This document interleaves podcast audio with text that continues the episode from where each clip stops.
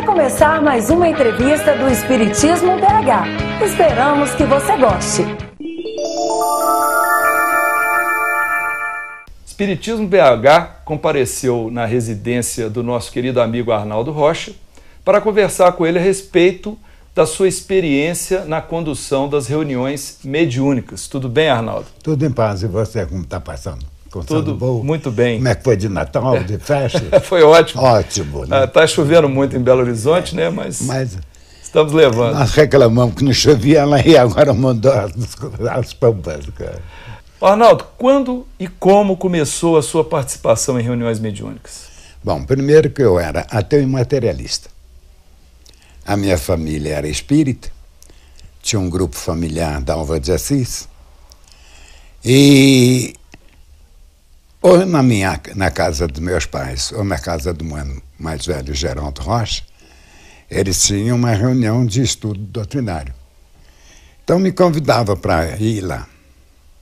E olhava bem para a cara deles. Eu vou lá para o cabaré de Emília, viu? Tchau e benção. Bom, aí eu me casei. Meu bem faleceu. Fez a sepultura, enterrou, perguntaram se ia celebrar a missa. Eu falei, mas tudo é bobagem. Eu era até materialista, morreu, acabou. Acontece que durante o período de doença de Memê, que durou três meses, eu de 72 quilos de músculo, eu estava pesando 54. Naquela época, 46, o pavor no mundo era tuberculose. Né? Aí eu, quando voltava do trabalho, eu estava, fechei a casa, nós chamamos uma casa ali em Santo Antônio, e fui morar com meus pais na rua Curitiba, quase esquina de Amazonas.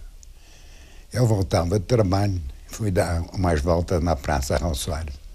Caiu um temporal violento. Eu já estava cansado, até eu subir Amazonas, eu ia apanhar mais de chuva. Me lembrei que o mano morava um quarteirão acima, ali na rua Timbiras. Cheguei lá, toquei campainha, Luísa, minha cunhada, uma criatura admirável, mandou que eu entrasse. Eu fui, estava o povo assentado, seis, oito pessoas, não sei. Esse povo vai fazer a reunião espírita. Uma hora que eu entrei aqui, não entra. Aí entrei, ela me deu uma roupa do mano, nós assentamos, mandou que eu descesse. Vamos imaginar que isso aqui fosse a mesa. Três médicos do lado de cá, três de cá, o mano do lado de lá, e aqui uma senhora, Eni, Façanello, uma senhora devia ter 60 anos, tinha a pele mais enrugada que maracujá maduro. Aí fizeram as preces e eu fiquei assim no cantinho. Começou a reunião, eu olhava para a janela, o temporal caindo, falava, papagaio, que bobagem que eu fiz entrar aqui. Bom, diminuíram a luminosidade, aquela criatura, a Doeni, como se fosse uma pessoa desesperada, né, meio tá, rasgou-se toda e vomitando sangue. Ela teve ruptura do, do pulmão. Eu olhei bem para aquilo e pensei cá comigo, quando eu estava acabava com essa história. Olhava, o temporal está caindo. O mano levantou, começou a conversar, falar com aquela criatura, com aquilo, para mim aquilo era aquilo. E eu fiquei pensando, prestando atenção na palavra do mano, fazendo. Sabia que Mano tinha uma palavra tão agradável, paciente. E aí eu olhei para a média, ela havia parado de fazer aquele gesto. Falou, falou, falou, falou uns dez minutos. Médio está lá parado. Aí perguntou se queria se dirigir a alguém. Eu cá comigo foi só uma palhaçada. Primeiro é um monólogo, agora nós vamos ter um diálogo.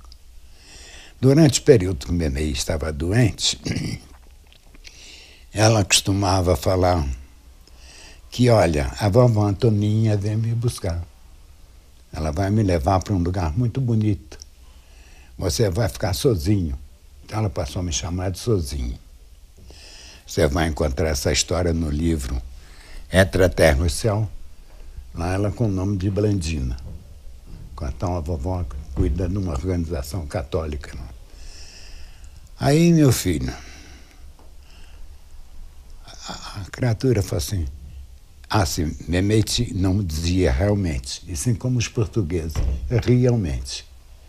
Realmente eu gostaria, mas o meu sozinho não vai entender isso agora. Aí eu olhei para a cara da velha, estava lisinha, foi a primeira vez. Não sabia que havia essa transfiguração. Uhum. Acabou a reunião, não veio conversar uma coisa, outra e tal. O temporal estava caindo, o mano foi me levar em casa. Em lá chegando, mamãe estava sentada com dois livros na mão. Você compreendeu o que é que aconteceu, meu filho? Eu falo, Luísa já lhe telefonou, mamãe? Eu falei, não. Meu padrinho esteve conversando. O padrinho dela, Monsenhor Horta, era padrinho de Crisma, não sei o que, é que significa isso. Então ela me contou e tal coisa, me deu um livro. Um tal do Evangelho segundo o Espiritismo e o Livro dos Espíritos. Eu varei a noite lendo e não entendi bolhufas de nenhum dos dois. Isso foi no dia 1 de outubro. Dia 2, eu saio de casa, Curitiba, hora que eu vou atravessando Tamoios, vinha o doutor Camilo Chaves. Doutor Camilo Chaves era o presidente, então, da União.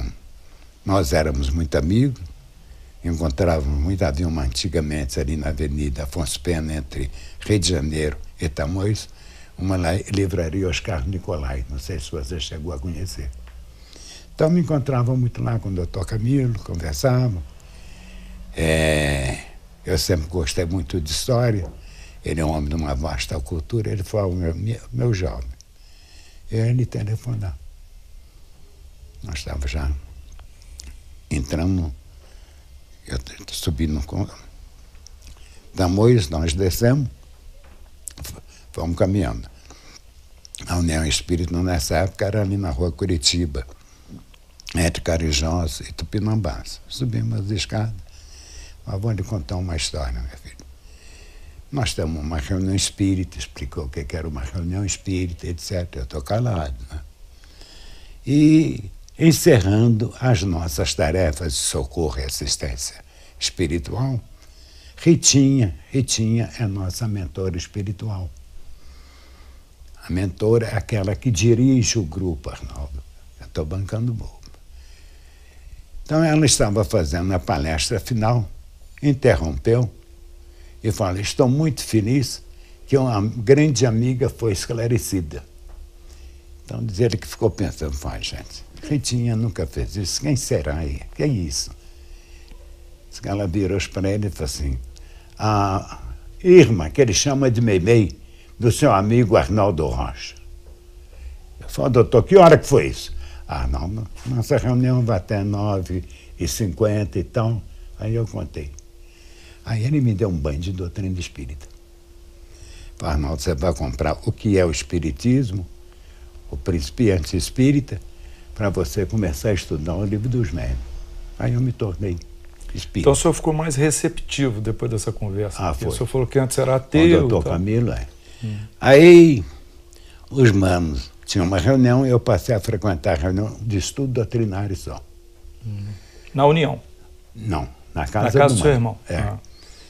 Aí doutor Camilo fazia uma palestra às sextas-feiras, ele era responsável, eu passei a frequentar a reunião. Isso foi no dia primeiro. Ela faleceu no dia primeiro, essa ocorrência toda foi no dia 11 de outubro. Quando foi no dia 22 de outubro, eu subia. Como é que chama aquela avenida que dá lá na estrada de ferro? Santos Dumont. Eu subia aquilo, minha mãe dizia que eu andava muito depressa na rua, que tinha uma cachorrada atrás de mim. Eu esbarro com um homem. Uma criatura de seus 30 e poucos anos, modestamente trajada de chapéu, naquela época usava chapéu, usava chapéu carregando uma página. Eu quase que eu jogo o homem no chão. O chapéu dele caiu, a pasta caiu, eu apanhei a pasta, fora que eu fui entregar para o homem. Tinha uma revista antigamente, o Cruzeiro, E saiu uma reportagem achincalhante de Chico dentro da banheira e tal. E eu falei, nossa mãe, esse homem é o tal de Chico Xavier. Ele aí passou a mão na minha cara. Naquela época, quando passar a mão na minha cara, um dos dois ia apanhar muito, que eu era lutador de jiu-jitsu. Começou a falar, pois é, meu Naldinho.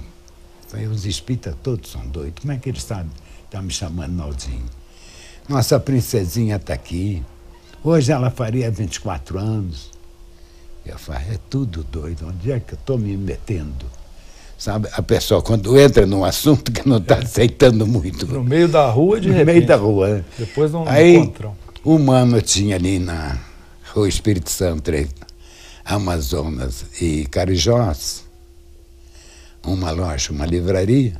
Nós fomos lá, devia ser cinco e meia mais ou menos. O mano fez o que precisou, juntou, fomos para a casa do mano, fizemos lanche. Aí eles fizeram uma reunião. Aí Memei se manifestou pela primeira vez através de Chico. Aí foi uma pouca vergonha danada, um tal de um beijar o outro. Sabe? Aí eu fiz amizade com Chico. Passei a frequentar as reuniões dele de sexta-feira. Então, durante. Isso foi 46, 47. É. Quando eu fui à medida que eu passei a reunir nas reuniões mediúnicas do Mano, eu era mero espectador. Aí me apareceu a psicofonia. Até 48, eu atuava como médico psicofônico. Isso lá em Pedro Leopoldo? Não, na casa do Mano, Seu irmão. no grupo do tá. meu irmão, né? o grupo da Alva de Assis. E quem dirigia essa reunião era o Geoffrey Landes, um amigo muito querido, coronel da polícia, e amicíssimo de Juscelino Kubitschek, que era médico lá no Hospital Militar. Não sei se ele era capitão, não sei, sei que ele era. Não. E ele serviu Juscelino na prefeitura, no governo. Às vezes ele chegava em cima da hora da reunião. E, além do Jofre, tinha eu como médico, Luísa, minha amiga com médico, Noemi, três, quatro, mais duas moças. Então eram uma, duas, três, quatro, cinco médicos. Então essa sua mediunidade, ela apareceu depois ah, tá. que você começou na reunião com seu irmão? Antes não tinha sentido não, nenhum não, fenômeno. Não. É. Já estava estudando o livro dos médios, essa coisa. Aí, eu assentado aqui, e aqui uma senhora, a tal de Eni, médium excelente, uma beleza. Manifesta-se uma criatura nervosa, autoritária, prepotente. O Jofre estava ocupado com outro caso. Foi a primeira vez que eu vi duas manifestações ao mesmo tempo. E um companheiro nosso, que não interessa falar o nome dele, foi conversar com a pessoa e os famosos dirigentes de reuniões mediúnicas têm a mania de querer doutrinar a criatura. Doutrinar é boa nome é catequizar. Você vai ouvir a criatura. Ele começou a falar e tal, cheio nervoso para chuchu, a entidade. Eu falei, não, meu amigo, é porque hoje o senhor está estrada de Damasco sua besta. Eu conheço o Brasil todo, nunca ouvi falar nessa estrada. Eu veio 30 vezes. Como eu estava sentado do lado, eu comecei a orar. Mentalmente fui envolvendo. Ele falou mais qualquer coisa, o amigo tornou a falar bobagem. Hoje vai está acontecendo com o senhor é, aquilo que aconteceu com Paulo. Não conheço Paulo nenhum. Não tem ninguém para conversar comigo aqui. Não, para que, que me trouxeram aqui? Eu falei, roubado. Aí ele virou falou, quero conversar com você, moço. Eu falei, meu Deus do céu, estou roubado, o que, que eu vou falar? O que, que era isso? 48, 49. Aí eu olhei para ele e falei, olha, meu amigo, contei a minha história, a história do bebê, que eu também era materialista, etc. Fui falando. O homem foi ficando calmo, tranquilo, pegou minha mão, Eu falo, posso fazer um convite ao senhor? Vamos fazer uma prece? Fiz, o senhor está fazendo me lembrar de minha mãe. Aí nós fizemos um Pai Nosso. Ele aí começou a chorar. Aí passou na minha cabeça uma história. Eu falei, senhora, sua mãe está aí. Eu falei, por isso é que eu estou chorando, meu amigo. Deus te abençoe. Eu não tinha evidência, não tinha nada, passou na minha cabeça. É, a mãe uma dele intuição, lá. intuição. É, uma intuição. Aí acabou, antes de acabar a reunião, manifesta o doutor Cornélio, que é o mentor, não sei, me lembra agora, foi o doutor Cornélio, o Adalva de Assis do grupo, e falou, Arnaldo, na semana que vem você está com a responsabilidade de dialogar com os visitantes. Eu cá comigo estou roubando. Acabou a reunião, eu falei, gente, eu vim avisar vocês. Eu não posso vir mais à reunião. Às vezes eu estou saindo lá do, do, do, do Palácio da Liberdade, onze e meia, meia-noite. Que indiscutivelmente Juscelino mudou esse estado de Minas Gerais. E o Brasil também, né? Nós vivíamos à custa de café, ele trouxe indústria para cá.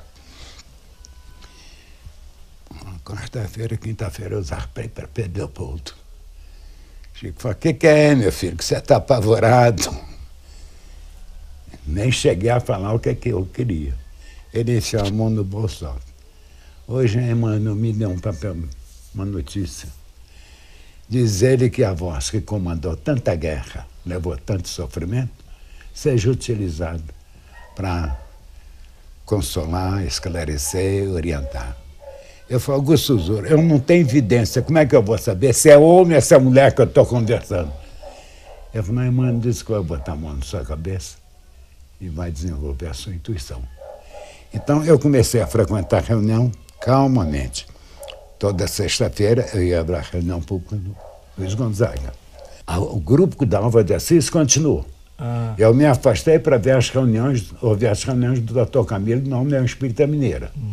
Com essa história do Chico, eu passei a sexta-feira, ah. a reunião lá em Pedro Leopoldo, no Luiz Gonzaga, e passei a frequentar as reuniões de segunda-feira, que era também a palavra do Efigênio Salles Vitor, um amigo muito querido, que Deus abençoe, tem me amparado muito tempo, ou então o doutor Camilo. Com o tempo, a gente foi fazendo amizade com o Chico, eu demorava mais, só voltava na segunda-feira. Esse, nessa época ele morava na casa da Luísa, da Lúcia. Depois ele fez um, uma casinha no terreno da, da Luísa, fez a casa. E de vez em quando ele me falava umas coisas. Eu olhava para ele, às vezes eu chegava, eu via e falava, você andou chorando? O que, é que foi, Augusto Zura? Não, ele nunca se abria. Então, o quarto, minha cama era aqui e a dele aqui. Uma noite eu quarto com um barulho estranho. Já são umas três, quatro horas da madrugada. Janela estava aberta, que estava um calor danado, um luar muito bonito. Chico estava mais ou menos dessa altura assim, mais de um palmo. Em cima do colchão. Levitando. Não, parado. Todo torcido. E eu falei, o que, que é isso? Gemendo. Passou na minha cabeça, faz parte dispersivo. Que eu atuava às sextas-feiras no setor de paz com o doutor Romulo Joviano. Aí fui dando passo, orando. O corpo dele foi abaixando lentamente. Chamei, ele acordou, apavorado, com os olhos esbugalhados pediu água com açúcar, eu levei, ele tomou. Eu falei, o que, que é? Não, não perguntei nada. Falei, não, nós precisamos fazer umas reuniões mediúnicas. Que quando eu estava frequentando as reuniões mediúnicas na casa do Mano, Chico, até então, nunca havia aparecido lá. Então ele começou a ir de vez em quando, quando o doutor Romo Joviano, porque ele reunia às quartas-feiras na casa do doutor Romo Joviano. Romo Joviano era o chefão lá na Fazenda Madeira, onde Chico trabalhava. Aí ele virou olha, meu filho, sonhos das entidades, adversários da doutrina, compromissos do passado. Nós precisamos fazer uma reunião mediúnica. Eu falei, Augusto não inventa moda não, meu filho. Você tem reunião segunda-feira, quarta-feira, sexta-feira. Eu tenho reunião segunda-feira, na quarta-feira e sexta-feira estou aqui. Nós vamos passar a fazer uma reunião mediúnica, às quintas-feiras. Então nós começamos o grupo. É, eu queria botar o nome Casa de Allan Kardec, ou Casa Espírita. Chico, não. Grupo Memei. Aí, Aí começou o Grupo, grupo Memei. Memei em 52.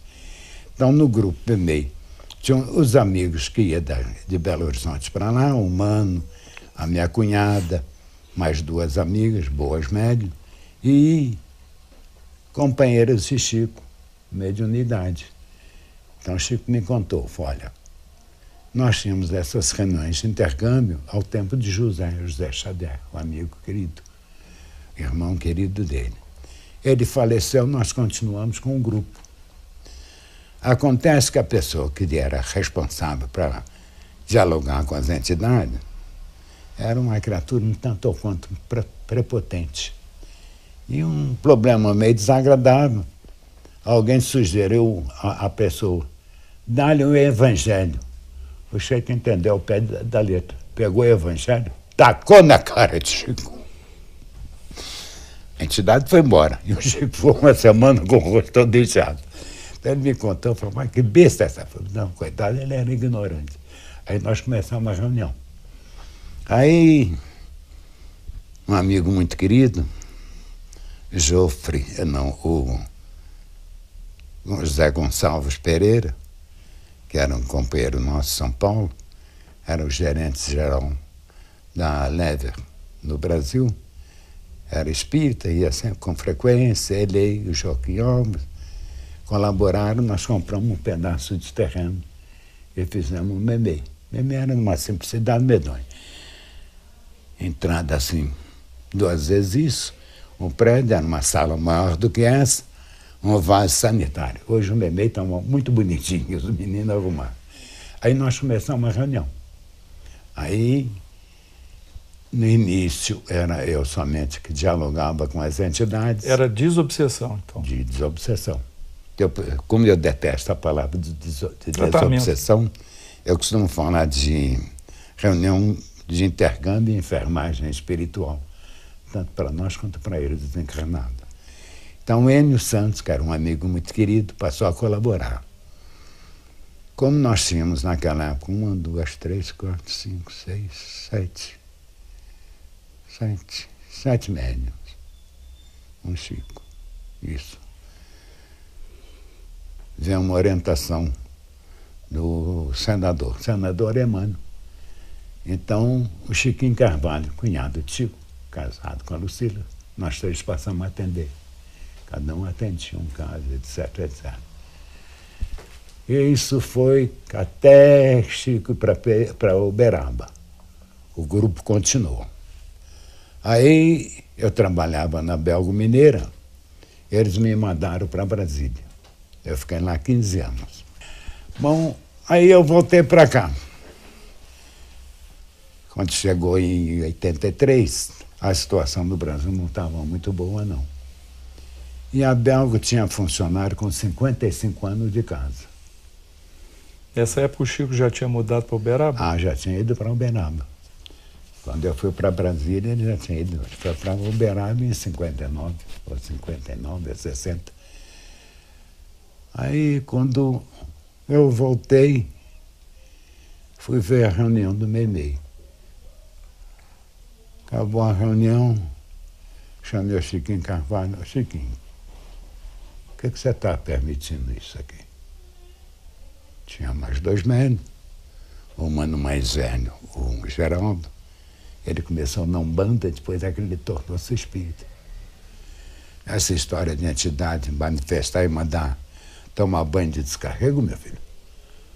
Nós fazemos a doutrina espírita, com todo o meu respeito a Umbanda. Ah, Arnaldo, eu já falei, criou problema. Eu tinha Xavier falou, a chave do neném. Eu não volto mais aqui.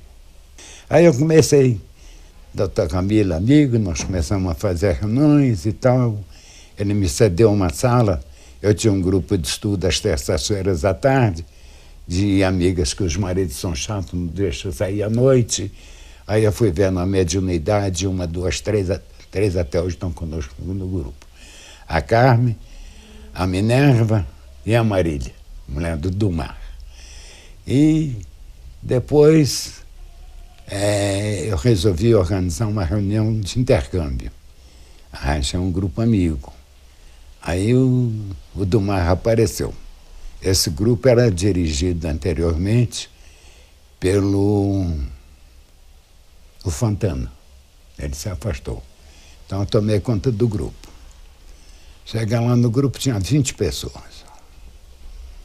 Ah, o rapaz estava dirigindo, só vai dirigir como eu vou vir a reunião de vocês. Levou meia hora fazendo a prece dele. Daí a pouco os 20 médios entraram em trânsito. Aqui, com Arnaldo Rocha. Levantei baixinho, fui no ouvido de cinco ou seis, meu filho, não engana não, viu? Fica quietinho. Bom, na segunda semana, dos 20, eu falei, olha, nós vamos fazer, estou vendo, o conhecimento de vocês de doutrina é muito pequeno. Ninguém falou nada. Nós vamos começar a estudar o livro dos médiums. Vocês vão me fazer um favor, trazer o livro dos médiums, para vocês saberem o que é uma reunião mediúnica. Dos 20, só apareceram seis. Falou que era para estudar. Ninguém quis ficar. Dos seis, com o tempo, durante uns dois meses, nós só fazer reunião, fazer uma prece, orar. Aí nós organizamos o grupo. Foram chegando os amigos. Um dia o Pércio Godoy, que eu falava segundas-feiras, e quando o neném e o Peralva estavam doentes, eu falava no salão, estudo, a sexta. Aí Peralva Arnaldo, vamos, amigo, procurar você. Quer te conhecer. Pércio Godoy é uma bela companheira, homem de uma formação doutrinária, médico, professor na faculdade de medicina. Começamos a reunir. Ele veio falou, Arnaldo, você faz o melhor muito meu pai família espírita. A entidade se manifestava, só falta você fazer o que ele fazia, põe a mão no queixo, ficava ouvindo o espírito. Eu falei, para dialogar com uma pessoa, ele tem que deixar ele falar. Então, o Pércio começou a frequentar a reunião. Falei, Pércio, Deus não está passando bem. Quarta-feira, você dirige a reunião. Falei, eu posso? Falei, você não é médico? Você não faz anamnese dos doentes? A mesma coisa, você pode ver os doentes conversar com você.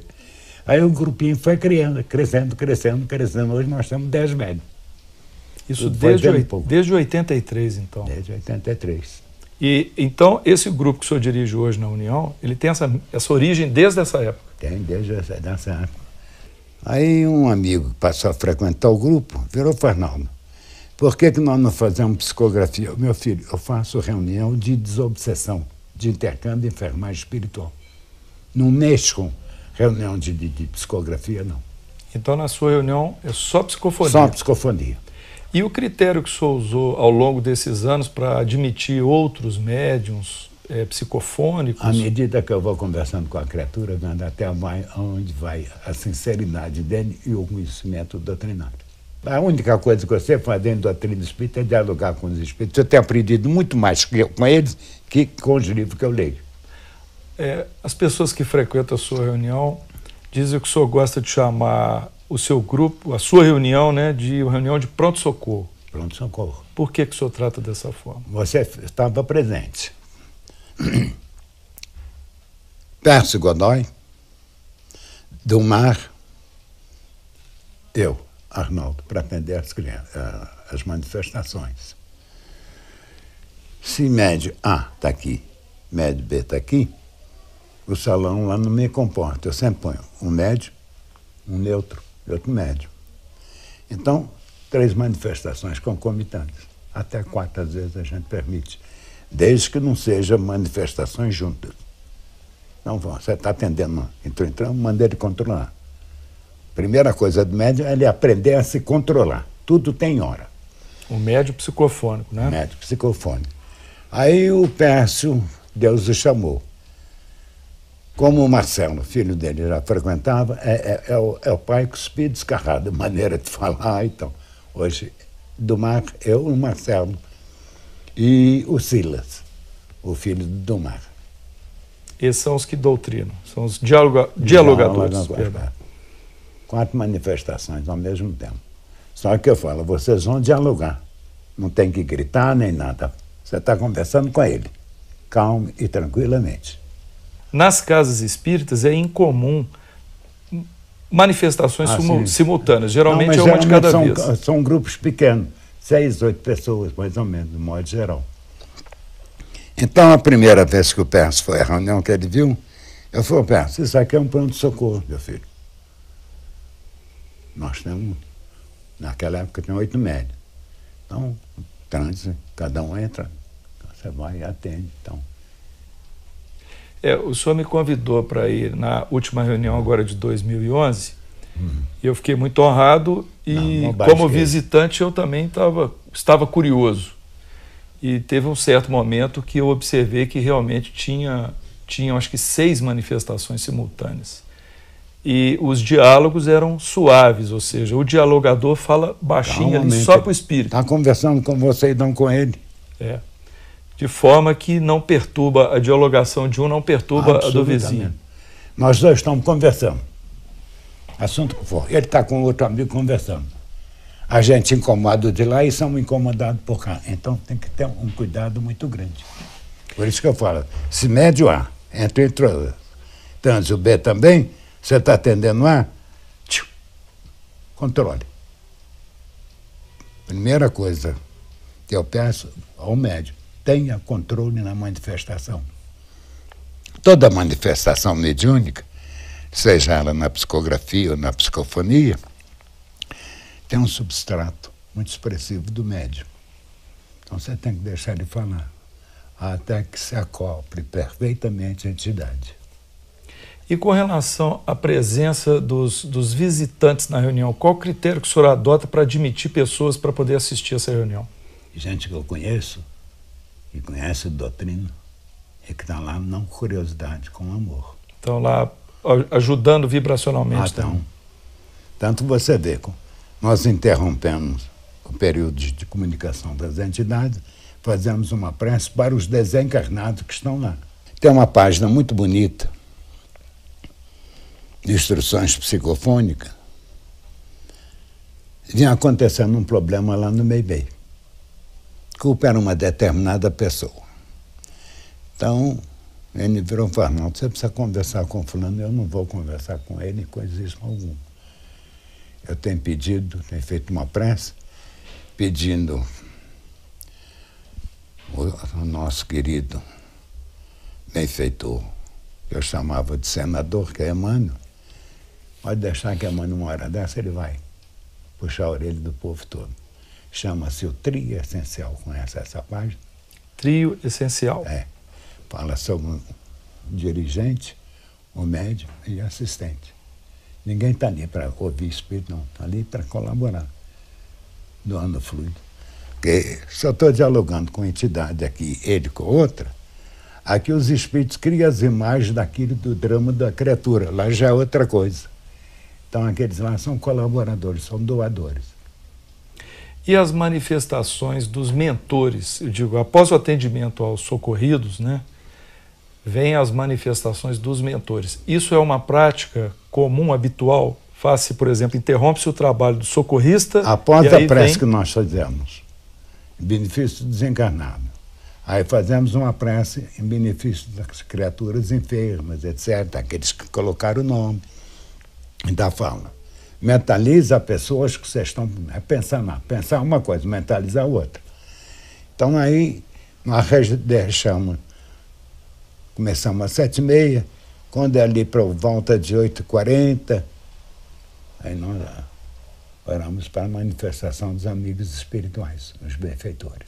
Quais são esses benfeitores que, que já passaram por essa reunião, que o senhor se lembra assim, que se destacaram ah, mais? Se eles estiveram por aí, eles mostraram a cambada toda. Chico, Emano, Tereza de Ávila. Outro dia fiquei engasgada até aqui porque veio Lívia e meu ombro doía para chuchu. Eu emocionado. Pois, gente, tinha mais de 50 anos que eu não via Lívia. Lívia do há dois mil anos. Sim. E eu emocionado, foi, gente. Estávamos reunidos lá em Pedro Leopoldo. Chico, Clóvis Tavares, Romanelli, o, o Joaquim Alves, de São Paulo. Aí, eu não me lembro se foi Romanelli que começou a conversar com o Clóvis, ambos de uma vasta cultura, sobre Lívia. Aí eu olhei para a cara de Chico, as lágrimas escorrendo. Ele falou, meus amigos, estão nos aconselhando para com essa conversa e fazer uma prece. Aí a Lívia veio manifestar. A Lívia manifestou. Então, o dia que ela manifestou, ficou numa emoção medonha. Aí eu com dor no ombro, que eu nem podia me movimentar, pegar peso, arrebentei isso tudo aqui. Ela botou a mãozinha aqui, dessa época para cá a dor acabou. Mas eu continuo com dificuldade de movimentar o braço. Então, ela, Lívia, Pastorino já veio, Romanelli ainda não, Serinto. Eu posso voltar no Pastorino?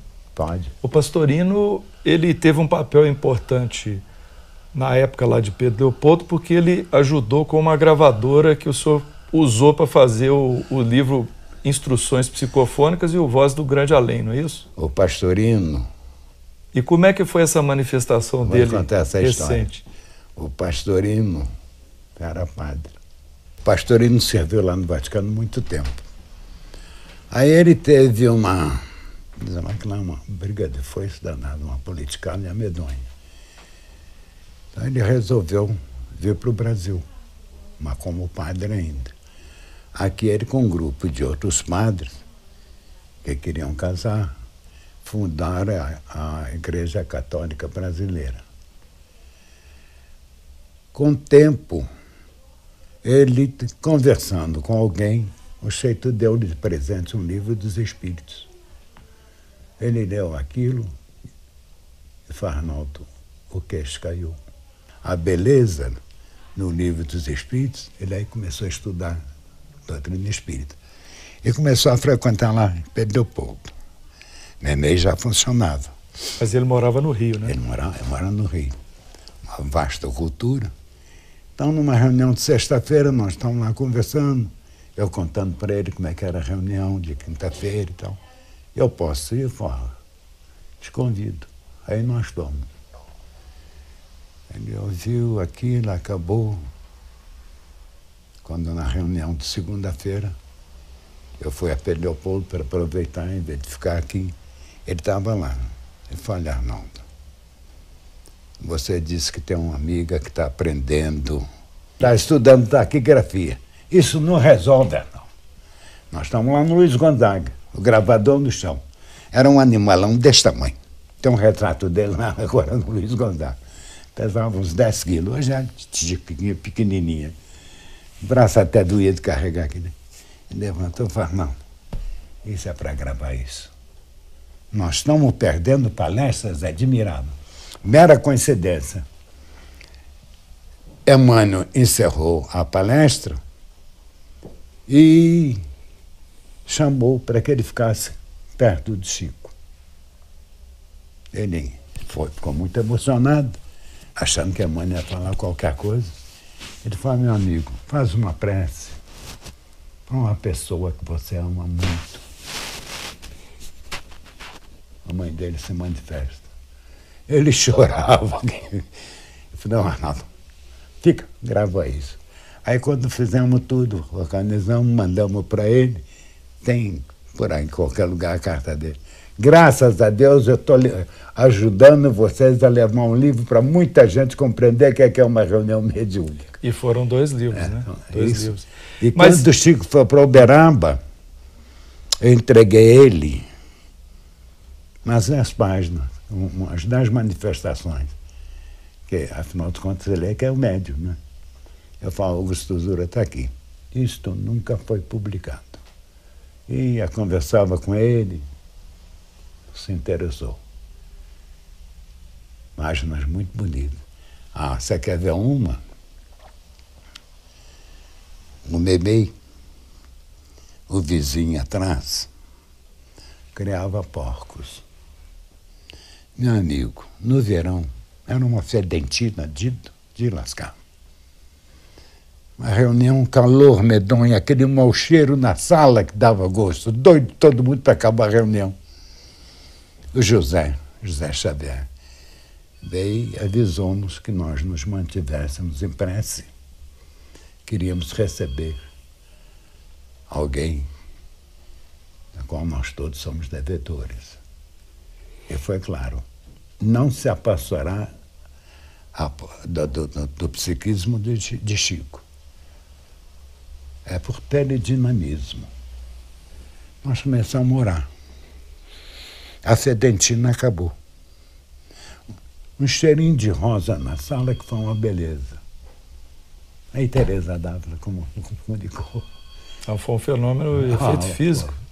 Está tá lá no livro, conta essa história. Acabou a reunião, a fedentina continuou.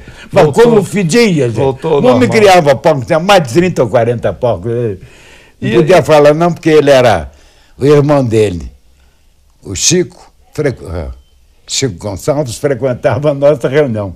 E ele tinha açougue, então ele era. Um mau cheiro horrível. Só a carne de porco é muito boa. Uh, voltando ao assunto do, da manifestação do Pastorino, quando ele se manifestou aqui na União Espírita, agora recentemente. Ah, tem. Foi assim interessante a comunicação dele? Foi uma comunicação de amigo. É, expressão. Fale, Arnaldo, tem frequentado tanto quanto possível a nossa reunião. Que eu tenho outras tarefas, ponto pacífico.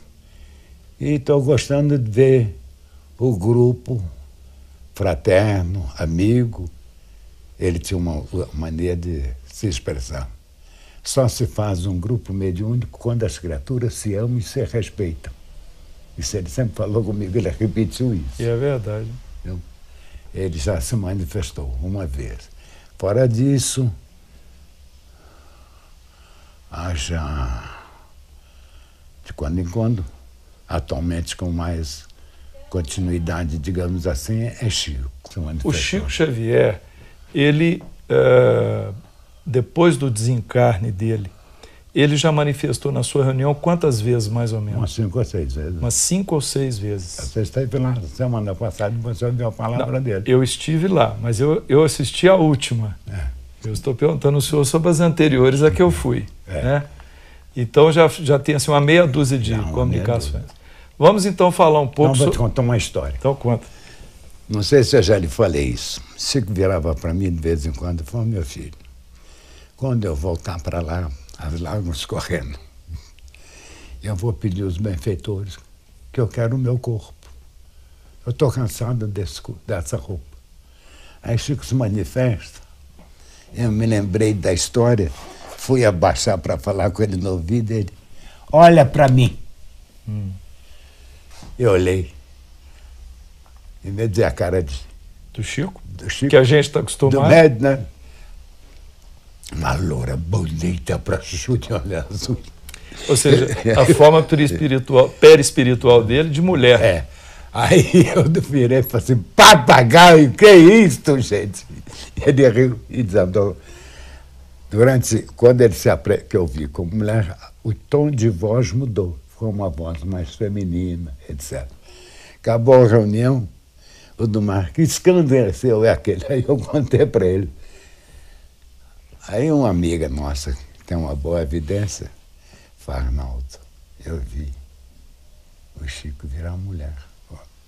Bonita mesmo. Quer dizer, é a forma perispiritual que ele prefere. Ele prefere. Mas quando ele se manifesta para as pessoas, ele, ele se mostra como. como o espírito né, é. se mostra como Chico. Giuseppe Supra, lá no Egito, há 3.500 e tantos anos atrás, até 1850. Em Barcelona, sempre foi mulher. Então, uma vez eu perguntei a ele, foi Augusto Zura, eu posso fazer uma pergunta, sabe o que, é que você vai perguntar? Ele falou, não sabe não. Você vai perguntar por que, é que eu vim como homem? Eu falei, conversar com o Chico é meio perigoso, viu? Antecipa as coisas, né?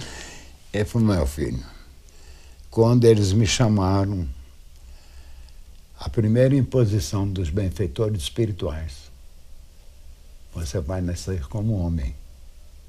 Porque através dos séculos, os séculos é que tem atrapalhado a sua caminhada.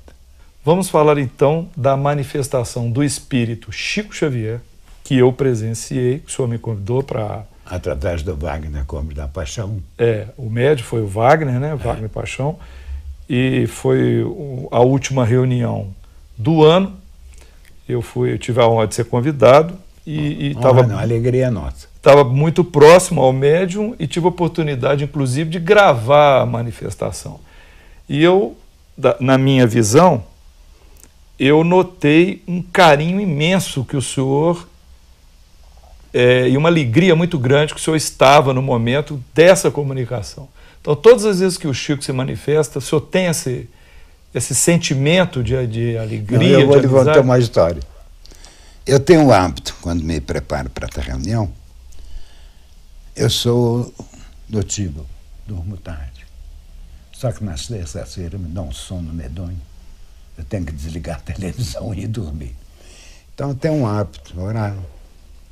Quando eu saio para reunião, e fico pensando, pô, gente, fulano, quem sabe a gente pode ter a palavra de fulano ou de Beltrano.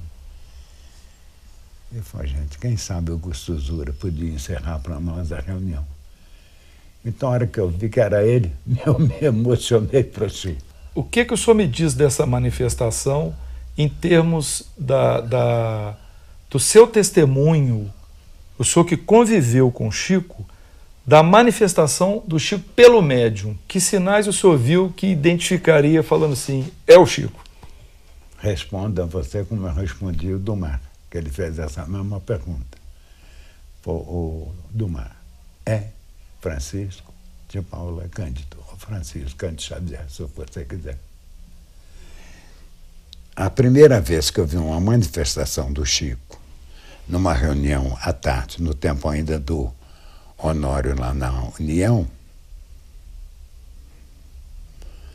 terminou a palestra, o Honório pediu para o povo entrar em silêncio. Eu tinha um bloco de papel na frente. O Wagner psicografou uma mensagem de não sei quem, parece o doutor Camilo, alguém lá da União, parou, levantou assim o rosto e fez assim. Eu falei, isso é o Chico. Só pelo movimento dos lábios? É. Chico tinha maneira de fazer assim. Comprar, umedecer. Umedecer, umedecer. É. os lábios. Aí gravou-se essa palestra. Hum. Só que, infelizmente, a criatura que gravou emprestou para alguém, esse alguém disse que perdeu agora. Uma bela palestra. Uma bela palestra. Palestra que muita gente conheceu o Chico, a maneira dele falar. Ele se dirigiu a duas pessoas que estavam lá embaixo, né? presentes, uma senhora que frequentou muito o Luiz Gonzaga. Ele falou, ô fulana, como é que você vai? Eu falei, gente, quem será? A senhora estava chorando de alegria. Eu falei, levanta, minha senhora, a senhora quer conversar. Não saía a emoção, não saía. Sr. Arnaldo, é, eu vou publicar no final dessa entrevista essa fala do Chico através do médium as pessoas vão ouvir, vão julgar, vão perceber o sotaque do Chico, a rouquidão da voz. Realmente é uma, uma manifestação é um com uma médio. autenticidade impressionante, Olha, inclusive médio. o conteúdo moral da mensagem. Sim, sim, sim. Claro que. Palavra simples, simples calma é. e tranquila. Sr. Arnaldo, a imprensa publicou há um, um tempo atrás é, que o Chico Xavier para se manifestar, ele teria deixado com algumas pessoas um código e que ele iria, como espírito, informar esse código para que quem tivesse ouvindo a mensagem tivesse certeza que é o espírito do Chico. Só acha isso coerente? Orsini, com todo o meu respeito, estou sabendo disso pela primeira vez. Nunca vi, nunca, ninguém me falou. Não vou falar que eu tenho a pretensão. Eu conheci Francisco Cândido Xavier. Uma criatura de uma humildade, de uma simplicidade. Logo quando eu fiz amizade com ele, prepotente, atrevido, eu fui tendo vergonha das minhas atitudes diante da simplicidade, da humildade e da paciência. Sinceramente, não acredito nisso, não. Parece uma incoerência com uma criatura que defendeu o fenômeno mediúnico. Quando, com humildade, com sinceridade. Quando chega a vez dele manifestar, é só para um grupo pequeno com um código. Pois Parece sim. algo incoerente. Só ouvi a palavra dele outro dia. É. Bom, então nós vamos encerrar a entrevista com o Arnaldo Rocha e em seguida vamos reproduzir a gravação que nós fizemos no dia 14 de dezembro de 2011, poucos dias atrás na reunião que ele dirigiu, onde houve a manifestação do espírito Chico Xavier através do Wagner Paixão e deixamos ao julgamento dos queridos internautas essa belíssima mensagem de Natal que foi deixada para todos nós. Arnaldo, muito obrigado, viu? Aqui agradece somos nós. Boa ideia você ter. Encerrar isso com a palavra de Chico.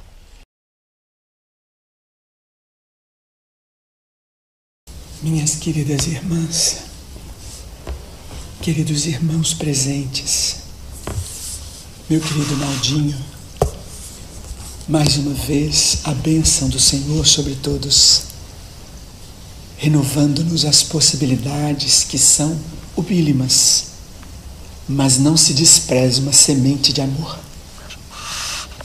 É, Naldinho, a nossa luta é grande, né, meu filho? Graças a Deus. Enquanto a gente está lutando para o bem, para o amor, para a fraternidade, está muito bom.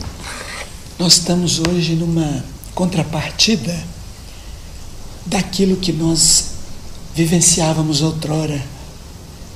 Tem muita gente hoje lutando contra si mesmo para manter a luz divina. Porque nós no passado, quantas vezes, tiramos o Cristo das religiões. E agora, meu amigo, nós temos que correr e lutar para levar Jesus aos corações, a par de toda dor e sofrimento. Que diga o nosso irmão Marcelo, porque o Espiritismo hoje é como as ondas percorrendo toda parte, sem necessidade até de uma criatura vincular-se a um ambiente físico, não é isso? A mensagem segue e o amor é proclamado. Porque sem amor, Naldinho, é mero exercício, né, meu filho? Não se faz nada. É mero. Nós nos enganamos, enganamos. Mero movimento. Nós estamos vendo a sua sala florida e a gente fica a imaginar a beleza dos encontros fraternos, quando as criaturas vão entendendo que personalidade escraviza nós observamos os médiums, cada qual com seu talento. E vamos pensando assim reflexão, Naldinho, do quanto nós precisamos de renúncia. Porque muitas vezes nós exigimos muito dos solos, exigimos muito das plantas, mas nem sempre pensamos como está esse solo se essas plantas estão sendo bem tratadas. Não é isso, meu amigo? Sim, perfeitamente. Olha, nós estamos numa caminhada em que o amor é tudo. E a gente fica pensando quanta conquista, mas também quanta confusão, né, meu filho? Graças a Deus. Nós temos, infelizmente, que lutar contra uma rocha chamada personalidade. Nós temos uma soma, né, meu filho, de experiências. E nem sempre essa luz diáfana, suave do Evangelho consegue dissolver, não. Às vezes é preciso requisitar os oceanos para dar aquelas lambadas, né, meu filho? Ô Naldinho, chega uma hora que a idade autoriza a gente a, a ter algumas regalias, né, meu filho? E ai de nós se não fosse isso, já pensou? Se bem que nós temos exemplos aí duros, né? Mas chega uma hora, para quem trabalhou no bem, que há assim uma tranquilidade, né, meu filho? Quem semeia sempre recolhe, né, meu filho? Meus irmãos, a lembrança do Natal é sempre enternecedora, porque o Natal é, acima de tudo, a recordação de que o amor divino esteve entre nós. Não importa o meio, a forma com que as pessoas comemoram, buscam a sua realização. Quem estudou o Evangelho na luz espiritual que nós conhecemos pelo Espiritismo não deve julgar ninguém. Todos são irmãos. Quem não se equivoca? Quem não erra? Nós não podemos é cristalizar a mente, o coração no erro. Nenhum de nós é suficiente sozinho. Nenhum de nós é bastante diante da vida, seja no lar, na profissão. No ideal espírita, então, oh meu Deus, nenhum de nós é suficiente. As nossas ideias não são as melhores. Elas podem ter, sim, notas de acerto, mas não são as melhores. O que é melhor em nós é a nossa capacidade de comunhão, de respeito, de solidariedade, de incentivo ao bem. Mas nem sempre é isso que nós vemos. Nós precisamos fazer no Natal esta reflexão sobre a nossa vida. Às vezes não conseguimos cumprir os nossos compromissos. Quantas vezes não conseguimos permanecer ao lado de pessoas? Quantas vezes não temos o recurso financeiro com que sonhamos? Quantas vezes não temos os talentos que já identificamos nos outros? Quantas vezes não temos a luz espiritual que já podemos entender pelo estudo, pela observação? Às vezes não temos nem mesmo a mediunidade, mas não duvidemos. Deus fala até pelo vento. Como lançar companheiros de trabalho à sarjeta impiedosamente? A crítica ferina é o veneno que nós produzimos e que retornará para nós após procurar o alvo das nossas inimizades, dos nossos desacordos, dos nossos desentendimentos. Deus não espera isso de seus filhos. Nós temos direito de produzir o que quisermos, mas nós, diante de Deus, não merecemos esse tipo de cultivo das saças, dos espinheiros no próprio coração. Nada na vida é injusto, nada. Nós dizemos isso com muita tranquilidade. A vida do ceareiro do Evangelho nunca será fácil. Nunca, enquanto a terra estiver vivendo essa dualidade. Nós todos precisamos nos unir no bem, pensar no bem, usar de misericórdia. Se desejamos tanto que Jesus seja misericordioso conosco, que nos valha em nossas enfermidades, que nos valha em nossa abundância, que nos valha em nosso lar, para aqueles a quem amamos, por que não vamos pensar nele de modo universal, se o Espiritismo é o retorno dele à nossa vida, para que possamos viver dignamente? Oh, meus irmãos, nós estamos num templo em que muitos testemunhos foram dados, impregnando a história da instituição. Nós precisamos muito pensar que o nosso papel não é o do advogado do diabo, na linguagem popular. O nosso papel, onde estamos, como estamos, com os valores que nós carregamos, é o de apacentar as ovelhas. Lembremos de Simão Pedro. Pedro, tu me amas. repetida a indagação três vezes: Apacenta as minhas ovelhas. Apacentemos as ovelhas de Jesus. Não necessariamente elas estão no nosso aprisco, estão por toda parte. O papel de um ceareiro do bem é o da pacificação, meus filhos. Amemos, ainda que isso nos custe lágrimas, ainda que isso nos custe muito esforço na superação das nossas tendências infelizes. Saibamos amar e perdoar, porque não há redenção espiritual sem isso. No mais, nós nos preparamos, mas os testemunhos passam por esse amor, na sua feição de perdão e misericórdia. Que o Natal de vocês, de vocês todos, indistintamente, dos presentes e dos ausentes, dos visitantes, dos desencarnados que nos ouvem, seja um Natal de reflexão profunda, de revisão do bem que podemos fazer e ainda não fazemos. Este é o nosso amplexo de amor, o nosso ósculo de ternura em cada coração. Deus abençoe a todos. Deus abençoe a todos vocês. Um Natal de muita luz, de muito amor, de muita concórdia, de muito perdão. São os nossos votos. Chico Xavier.